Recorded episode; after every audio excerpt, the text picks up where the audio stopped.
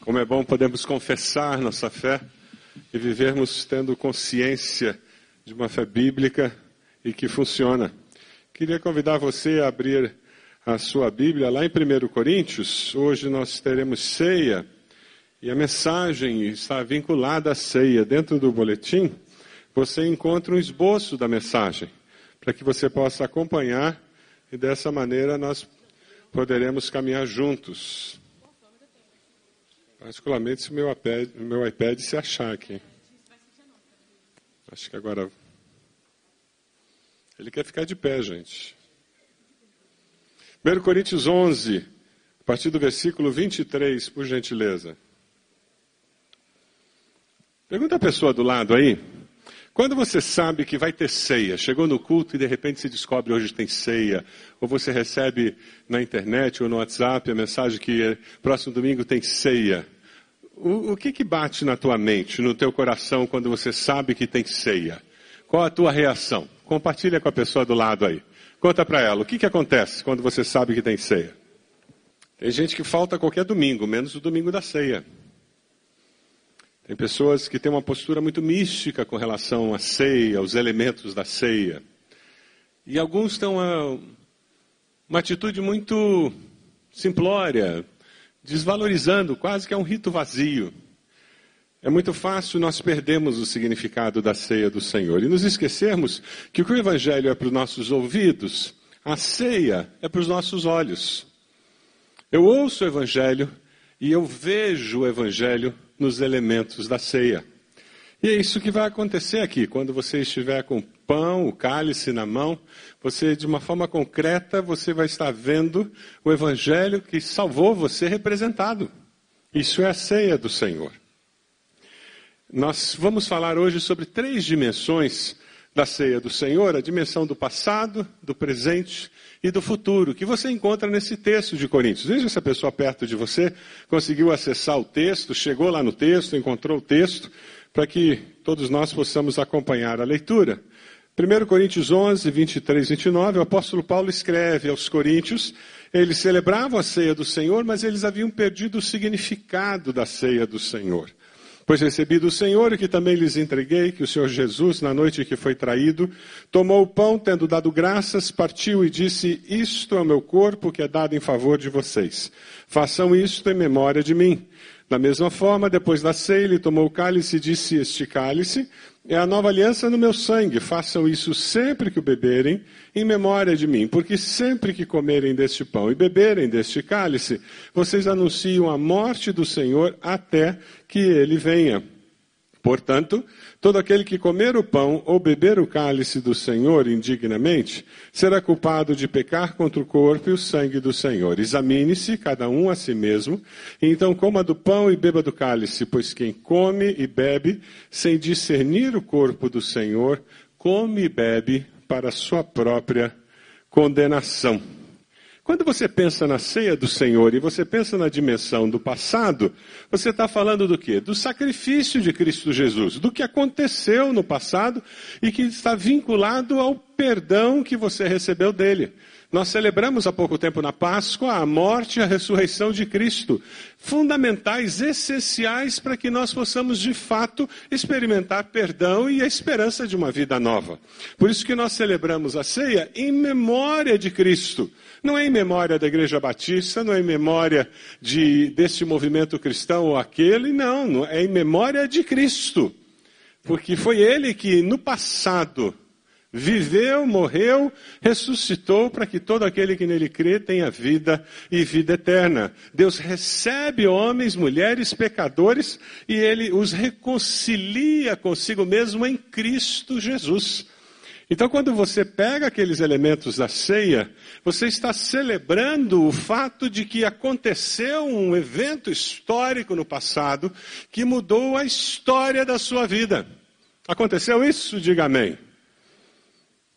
Essa é a grande mensagem que nós encontramos na ceia do Senhor. Vamos ler juntos 2 Coríntios 5, 19, que confirma essa verdade?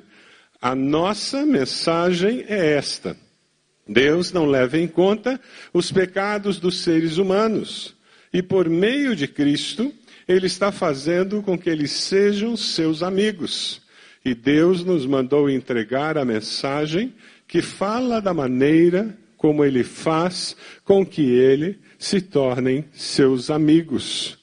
No celebrarmos a ceia do Senhor, somos relembrados dessa verdade, de que se confessarmos nossos pecados, Ele é fiel e justo para nos perdoar os pecados e mais, para nos limpar de toda a maldade. Não é apenas perdoar o nosso passado, mas é construir uma nova vida, uma nova maneira de ser. É isso que nós celebramos quando nós tomamos o cálice e comemos o pão na ceia do Senhor. Você é uma pessoa perdoada?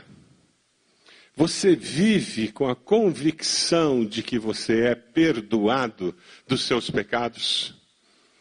Quando você começa a ouvir falar de pecado, de perdão, de condenação, o que, que vem na sua mente?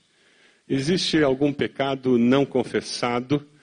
Ou algo que você fez ou deixou de fazer no seu passado que você tem dúvida se de fato Deus o perdoou? Celebrar a ceia do Senhor é uma excelente oportunidade para nós retornarmos até a cruz do Calvário e dentro de nós valorizarmos o sacrifício pleno realizado por Cristo Jesus, sacrifício suficiente. Não existe pecado tão grande que não tenha uma graça maior do que ele. Você pode fechar seus olhos? Esse é um bom tempo para confissão. Para quem sabe você dizer, Deus, eu realmente tenho alguma coisa que eu preciso confessar. É um pecado que sempre vem na minha mente quando alguém fala sobre confissão, sobre perdão. O diabo sempre joga isso na minha cara. E eu preciso resolver de uma vez por todas. Você tem um coração arrependido? Não é lamentar o mal feito. Coração arrependido diz: Deus, nunca mais eu farei isso. Nunca mais eu magoarei o Senhor com essa atitude com essas palavras, com esta omissão. Confesse ao Senhor.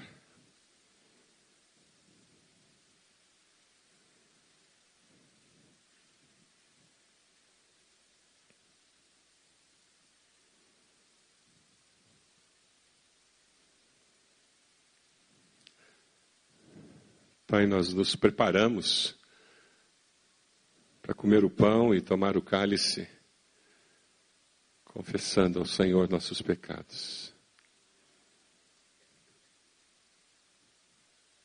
O Senhor ouviu a oração dos teus filhos, cada uma delas individualmente, como só o Senhor consegue fazer.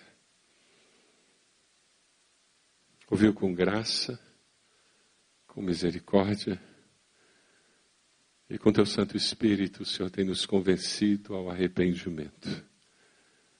É assim que nós nos aproximamos do Senhor, arrependidos, e pedimos perdão. Perdão por decepcioná-lo. Perdão por trairmos a confiança do Senhor. Perdão por não sermos tão fiéis como quanto poderíamos ser. Tão consagrados quanto poderíamos ser. Perdão, Senhor, por não cumprirmos os votos que fizemos ao Senhor. É por isso que nos aproximamos do Senhor, confiando na tua graça, na tua bondade, na tua misericórdia. Nós oramos certos de que com o Senhor há perdão e sempre existe um novo começo. Nós oramos no precioso nome de Jesus. Amém, Senhor. Amém. Quando nós confessamos ao Senhor, surge uma luz, surge novidade de vida, Não é o que Coríntios nos diz, em 2 Coríntios 5,17? Se alguém está em Cristo, quem sabe? É nova criatura, as coisas velhas, eis que tudo. Nessa novidade de vida, nós vivemos um presente diferente. Nós poderíamos dizer que a experiência da ceia nos, nos relembra de uma forma muito linda como deve ser vivida a nossa vida presente. Nós proclamamos que Cristo morreu pelos nossos pecados, nós falamos dessa nova aliança que temos com o Senhor, aliança feita através de Cristo Jesus. E nós celebramos a ceia com os irmãos, não é verdade? Nós confessamos que precisamos uns dos outros. Se você der uma olhadinha no versículo 26, dê uma olhadinha lá. Versículo 26 diz que todas as vezes que nós comemos o pão e bebemos o cálice, nós anunciamos a morte do Senhor. Na realidade, nós encenamos a graça de Deus de uma forma concreta através dos elementos. Se você é nosso convidado, está conosco essa manhã, por favor, não se sinta constrangido em pegar o pão e o cálice, porque todo mundo está pegando. Não vai ter significado nenhum para você se você não conhece a Cristo como Senhor e Salvador. Vai ser um pão sem graça e um cálicezinho com um pouquinho de suco de uva sem graça também. Porque o valor não está nos elementos, você não vai ser abençoado por esse pão e por esse cálice. Os elementos não abençoam. É Deus quem abençoa. A bênção está no coração do adorador, daquele que participa, conhecendo a Cristo como Senhor e Salvador. Então não se sinta constrangido em pegar. Observe, olhe em volta e veja a manifestação do amor de Deus agindo no nosso meio. Quem sabe você vai ser tocado por esse amor e você vai experimentar esse amor na sua vida. E vai ser hoje o dia em que você vai confessar Cristo como Senhor e Salvador. Sabe, porque nós anunciamos essa aliança que ela faz parte dessa nova vida que nós temos. Não é religião, não é simplesmente porque nós resolvemos mudar o nosso sistema de valores, a nossa ética. É muito mais do que isso. Existencialmente nós somos transformados. É mudança de dentro para fora. Porque é obra sobrenatural de Deus. Infelizmente, nos nossos dias, nós vemos tanto cristianismo nominal ao nosso redor, que às vezes se torna até difícil identificar o que é de fato um discípulo verdadeiro e um cristão nominal. Que desafio que a nossa geração enfrenta. Houve um crescimento absurdo dos evangélicos no Brasil. Qual o impacto de fato que esse crescimento numérico teve na sociedade. Recentemente, conversando com alguns pastores do estado do Rio, falávamos sobre isso. Existem cidades no estado do Rio que têm 50% da população evangélica, cheia de corrupção. Que impacto que aquela quantidade absurda de evangélicos teve naquela cidade? Ah, meus queridos, temos muitos evangélicos na nossa nação, mas poucos discípulos de Cristo de verdade. Pessoas que seguem os princípios da palavra de Deus. É por isso que nós valorizamos tanto o discipulado. Valorizamos tanto você fazer parte de uma classe do CFI, você participar da nossa escola bíblica discipular. Não é porque a gente acha que você tem tempo sobrando na mão. É porque nós temos convicção de que isso é existencialmente necessário para você tornar-se o discípulo que eu sei que você quer se tornar. O gastar tempo com a palavra e com pessoas que amam a palavra. Para amadurecer na fé, crescer na fé, tornar-se aquele homem, aquela mulher que Deus deseja que nós nos tornemos. Porque nós vivemos segundo a nova aliança. A velha aliança exigia que eles fossem até o templo com um animal para oferecer. Você imaginou a quantidade de animais que nós traríamos aqui? Você pode imaginar a bagunça? Você pode imaginar a sujeira desse lugar? De sangue? A velha aliança tinha várias exigências que foram eliminadas pela nova aliança, porque o Cordeiro de Deus, que tira o pecado do mundo, ofereceu-se uma vez para sempre, por mim e por você. Quando nós celebramos a ceia do Senhor e pegamos aquele pão, nós somos lembrados pelo profeta que o castigo que nos traz a paz, quem sabe, estava sobre ele. Ele foi moído pelas nossas iniquidades. O profeta Jeremias fala algo muito lindo que tem a ver com essa nova aliança. Na mente lhes imprimirei as minhas leis, também no coração lhes inscreverei. Eu serei o seu Deus, eles serão o meu povo. É desse jeito que o Espírito Santo trabalha conosco. Ele grava em nós, ele veio nos lembrar de tudo aquilo que Jesus nos tinha ensinado. Agora, o povo de Deus, aqueles que foram transformados pelo Senhor, vivem em comunhão e celebram a ceia em comunhão para reafirmar que eles precisam uns dos outros. Dá uma olhadinha em volta, veja quanta gente estranha tem em volta de você. Não, não precisa disfarçar, dê uma olhadinha para frente, atrás. Veja quanta gente estranha. É nesse povo diferente que talvez você nunca encontrasse se não fosse Jesus. Não fora Jesus, você jamais teria relacionamento com essas pessoas. O ponto que nos une é a cruz de Cristo. Cristo não está presente na ceia, no pão, no vinho, mas ele está nesse povo de gente diferente que se reúne para partir e beber o pão. Nessa sociedade egocêntrica, tremendamente egoísta, em que nós somos incentivados a ser tremendamente voltados para o nosso próprio umbigo.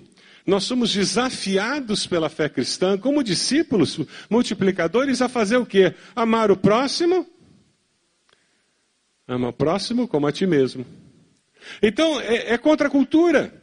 O que você vive diariamente como evangelho é contra a cultura. Eu quero olhar para o meu umbigo, eu quero pensar em mim. Eu vivo numa sociedade em que as pessoas matam e morrem para conseguir o que elas querem, a vantagem que elas podem levar. E nessa sociedade, o Senhor me coloca ali como sal da terra e luz do mundo para ser diferente, não para ser trouxa, não para ser bobo, mas para ser diferente, ter uma postura diferente, em que eu amo o próximo como a mim mesmo. E sabe, é por isso que nós celebramos a ceia em comunidade para reafirmar que nós cremos que precisamos uns dos outros.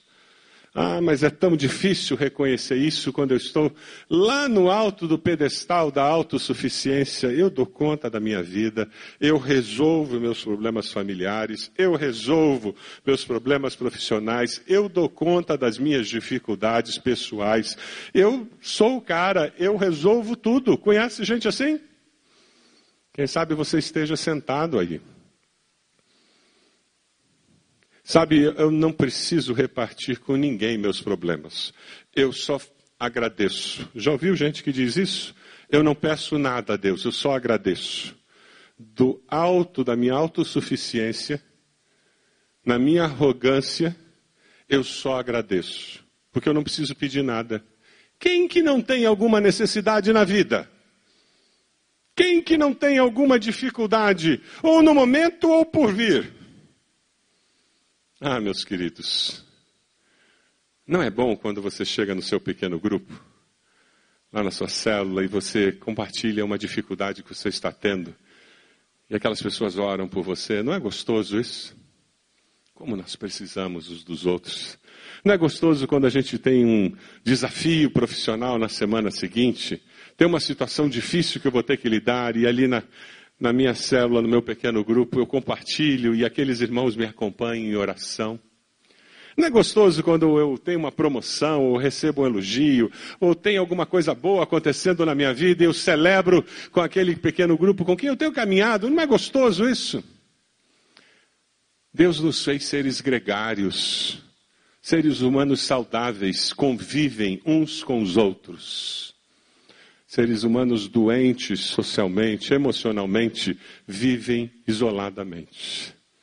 Mas nos nossos dias ah, tem crescido um número de pessoas que têm um conceito equivocado de vida cristã. Há algum tempo atrás eu conversava com uma senhora, irmã da nossa igreja, que não vem mais aos cultos. E eu tive a oportunidade de falar com ela. Eu disse, ah, pastor, não vou mais ao culto.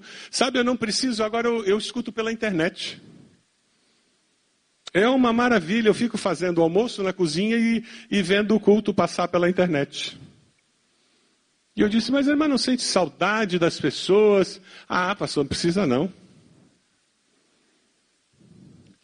Aquele mito de que eu posso viver a vida cristã sozinho, eu leio minha Bíblia em casa, eu faço minha oração em casa e eu não convivo com ninguém. Uma das coisas tristes de ver nesses dias é ir visitar no hospital alguém que não está num pequeno grupo. Quem está frequentando um pequeno grupo em nossa igreja, uma célula, essa pessoa, quando eu chego lá, ela já foi visitada, ela vai ser visitada, a família está sendo amparada. Eu sei que durante o processo de recuperação, enquanto estiver no hospital, quando sair do hospital, vai ter um grupo de pessoas amando, caminhando, orando por aquela pessoa. Aí eu vou visitar alguém que não está num pequeno grupo, que só vem num cultão assim como esse. Teve uma visita. Se for muito popular, tem a segunda. Está perdendo a bênção. Sabe o que é pior? A pessoa perde a bênção para a sua vida e perde a oportunidade de abençoar outras pessoas. Ela perde a oportunidade de ser abençoada e perde a oportunidade de abençoar outras pessoas. Quando nós celebramos a ceia do Senhor como corpo de Cristo, nós estamos declarando publicamente que nós cremos que precisamos uns dos outros. Você acredita nisso? Diga amém. Nós precisamos. A ceia do Senhor é supremamente um ato corporativo. É uma refeição em família, um corpo participando. Juntos nós somos mais fortes. Vamos dizer juntos? Juntos nós somos mais fortes. Mais uma vez. Juntos nós somos mais fortes. Deus nos fez assim. O pecado dos coríntios foi sua falha em compreender isso. Eles voltaram as costas ao verdadeiro significado da ceia, quando deixaram de agir com amor em relação aos seus irmãos em Cristo. Na hora em que você não consegue amar quem não é muito amável, você está negando a sua fé. Porque amar o amável é fácil, né? Amar quem gosta de mim, quem é simpático, quem torce para o mesmo time. Mas amar quem torce para o outro time, quem não é tão educado, não é tão simpático, aí já é um desafio de fé ah, e como a gente cresce na célula, não é verdade, irmãos? Conviver com gente diferente é uma oportunidade de crescimento fantástica. Nós nos tornamos pessoas melhores. É por isso que Deus reuniu na igreja de Cristo, no corpo de Cristo, pessoas tão diferentes. Nós somos o único agrupamento humano na sociedade formado por pessoas tão distintas. Os agrupamentos que existem na sociedade é formado ou por pessoas que se identificam pela profissão ou pela condição socioeconômica, porque são, é o, quem pode pagar a mensalidade daquele clube, ou é pelo interesse do clube de futebol, a paixão que as pessoas têm. São sempre. E, e acaba agregando pessoas iguais. As igrejas, nós somos muito diferentes. A gente não consegue ter o mesmo partido político, graças a Deus. A gente não concorda em tudo, graças a Deus. Mas a gente concorda numa coisa: que Jesus é o nosso Senhor e Salvador. Amém? E é isso que nos une. E quando celebramos a ceia do Senhor, nós dizemos o que Ele falou, o que Ele disse, norteia a nossa vida. Porque amar a Cristo é amar o seu povo. Amar a Cristo é amar o seu povo. A ceia do Senhor, ela trabalha na dimensão do passado, com o nosso perdão, a certeza de que nós fomos perdoados em Cristo, trabalha com a dimensão presente, mas ela nos faz olhar para frente também. Dê uma olhadinha lá em, no versículo 26 do capítulo 11. Até que ele venha. Anunciais a morte do Senhor até que ele venha. Nós vivemos hoje com a segurança de que o nosso futuro está seguro nas mãos de Deus. Volta, Senhor Jesus. Volta, Senhor Jesus. Você tem a certeza de que Jesus vai voltar? Diga amém. Quando nós celebramos a ceia do Senhor, é isso que nós estamos anunciando. Vai ter um dia em que nós celebraremos a última ceia, lá em cima, nos céus, com o Senhor.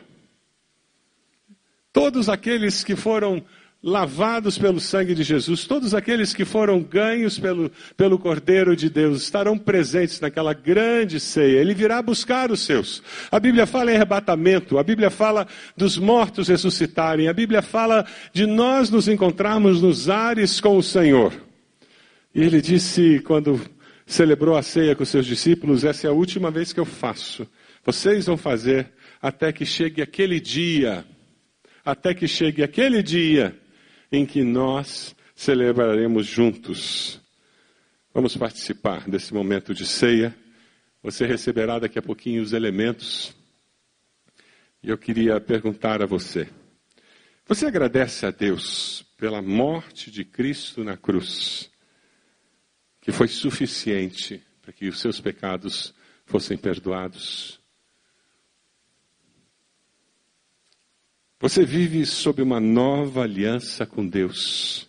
A segurança de que você é aceito por Deus e você celebra essa nova aliança em comunhão com os irmãos que fazem parte desse corpo.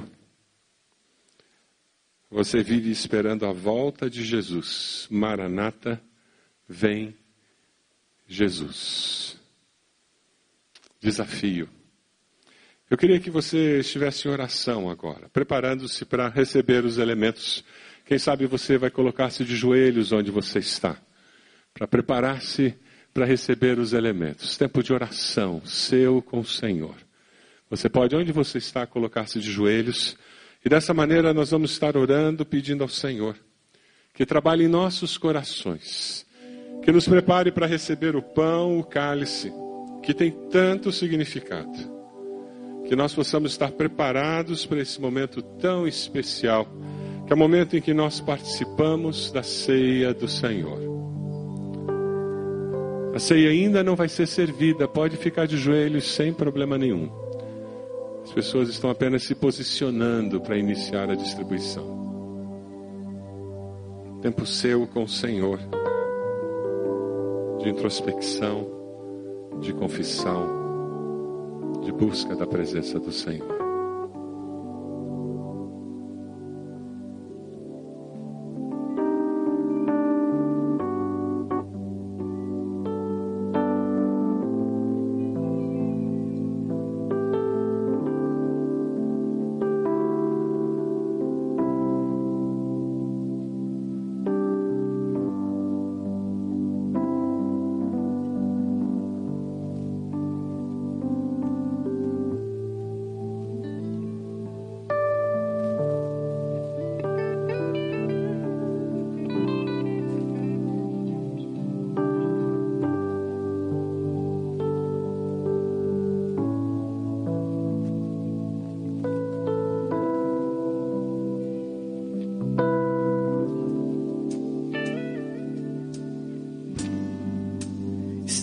Assentado.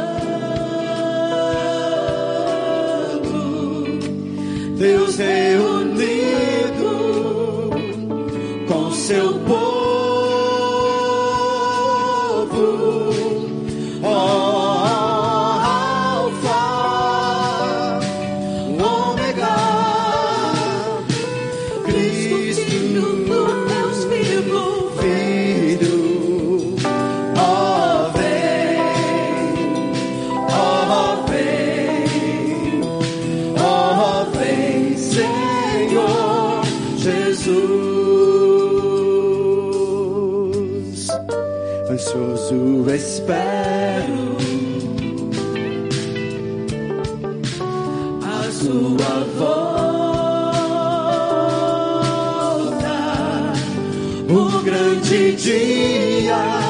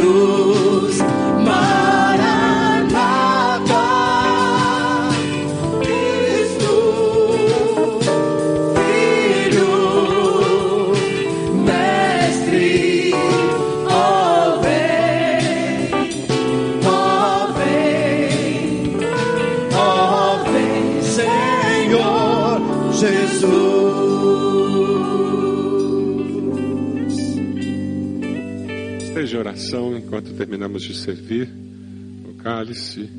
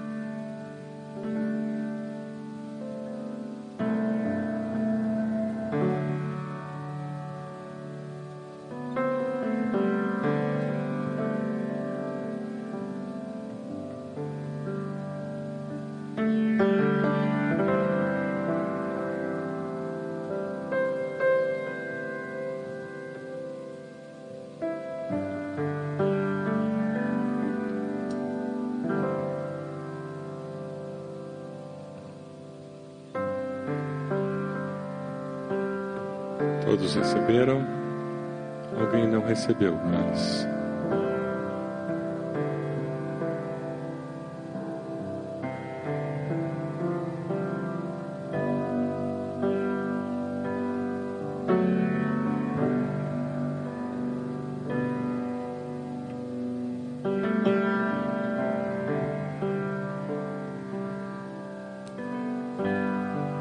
palavra do Senhor nos diz: Este é o meu corpo que é dado em favor de vocês. Façam isto em memória de mim. Comamos todos juntos.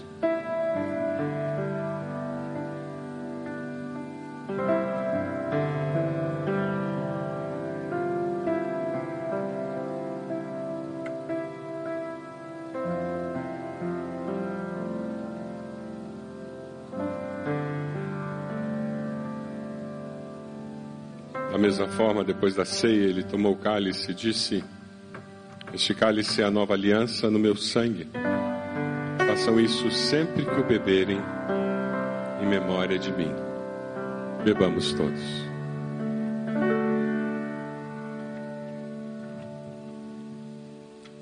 Senhor, nós damos graças a Ti, porque o Senhor nos alcançou de uma forma tão especial. Te agradecemos por poder comer este pão, seguros do teu perdão, do alto preço pago naquela cruz, para que hoje pudéssemos viver como perdoados. Te damos graças porque participamos dessa ceia, Deus e nos lembramos da nova aliança feita com o Senhor. A segurança de que somos filhos do Pai Celeste. Fomos adotados na tua família. E juntos com os nossos irmãos e irmãs em Cristo, nós vivemos para o Senhor. Ó Deus, te damos graças por isso e celebramos a ceia com a segurança de que um dia estaremos com o Senhor para sempre e celebraremos a ceia com o Senhor. Receba a nossa gratidão, o nosso louvor, porque o fazemos no nome precioso de Jesus. Amém, Senhor.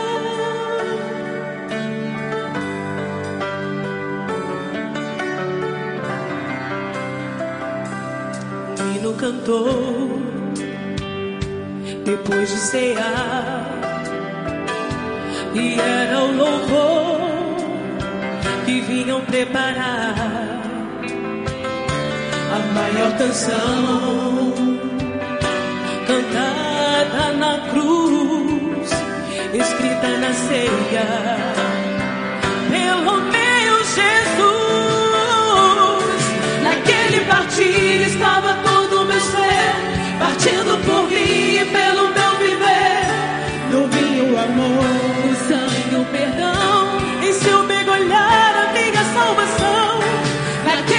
agir estava todo.